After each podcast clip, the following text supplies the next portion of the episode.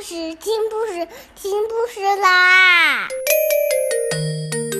重要的事情说三遍，小屁哒啦啦，明天见！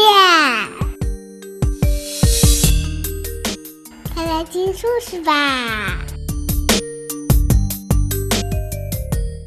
！Hello everyone, today we'll continue to read Paddington.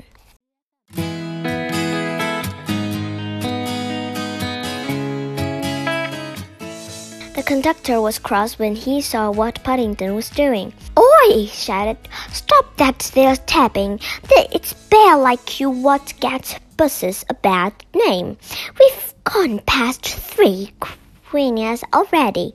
But he was a kindly man, and when Paddington said he was sorry, he explained to him all about the signals for making buses stop or go on, and he gave him the end of a roll of tickets as a present. When he had collected all the fares, he came back again and pointed out some buildings of interest to Paddington as they passed them.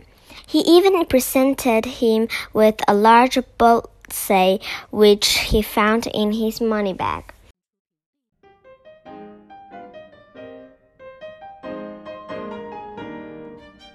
Paddington liked seeing new places and he was sorry when his journey came to an end and he had to say goodbye to the conductor.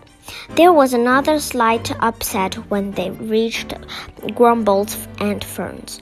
Paddington had an accident with the revolving door.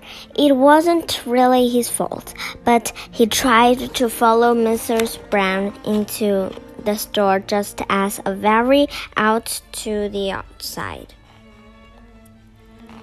The man was in a great hurry, and when he pushed the revolving door, it started going.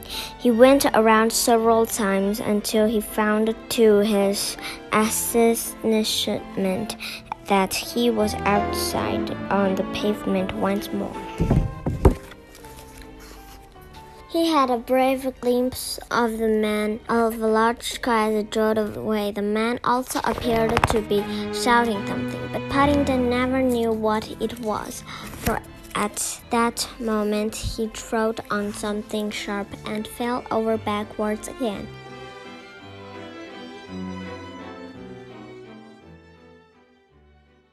He sat in the middle of the pavement, examining his foot and found to his surprise that it had a tie pin sticking in it.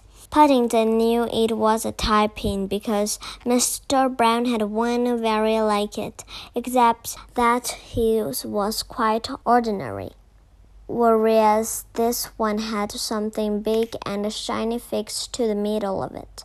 Paddington pinned it to the front of his duffel coat on safety and then suddenly became aware that someone was speaking to him.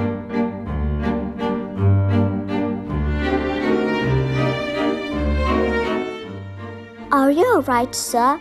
It was the doorkeeper, a very dignified man in a smart uniform with lots of medals.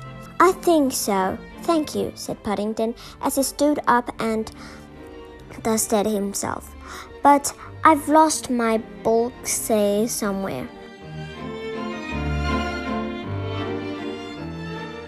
Your bullseye? said the man. Dear me, if he felt surprised. He showed no signs of it. Doorkeepers at Crumbold and Ferns were always very well trained. All the same, he couldn't help wondering about Paddington.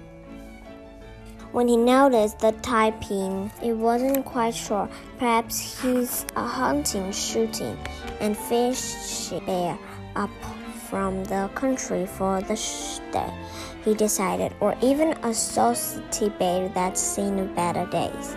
So he held up the passers-by with a stern wave of the hand while they searched the pavement.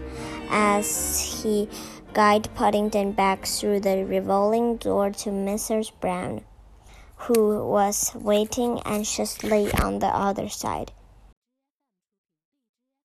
Tried hard to look as if helping a young bear of quality find his bullseye was an everyday event at Crumbold and Ferns.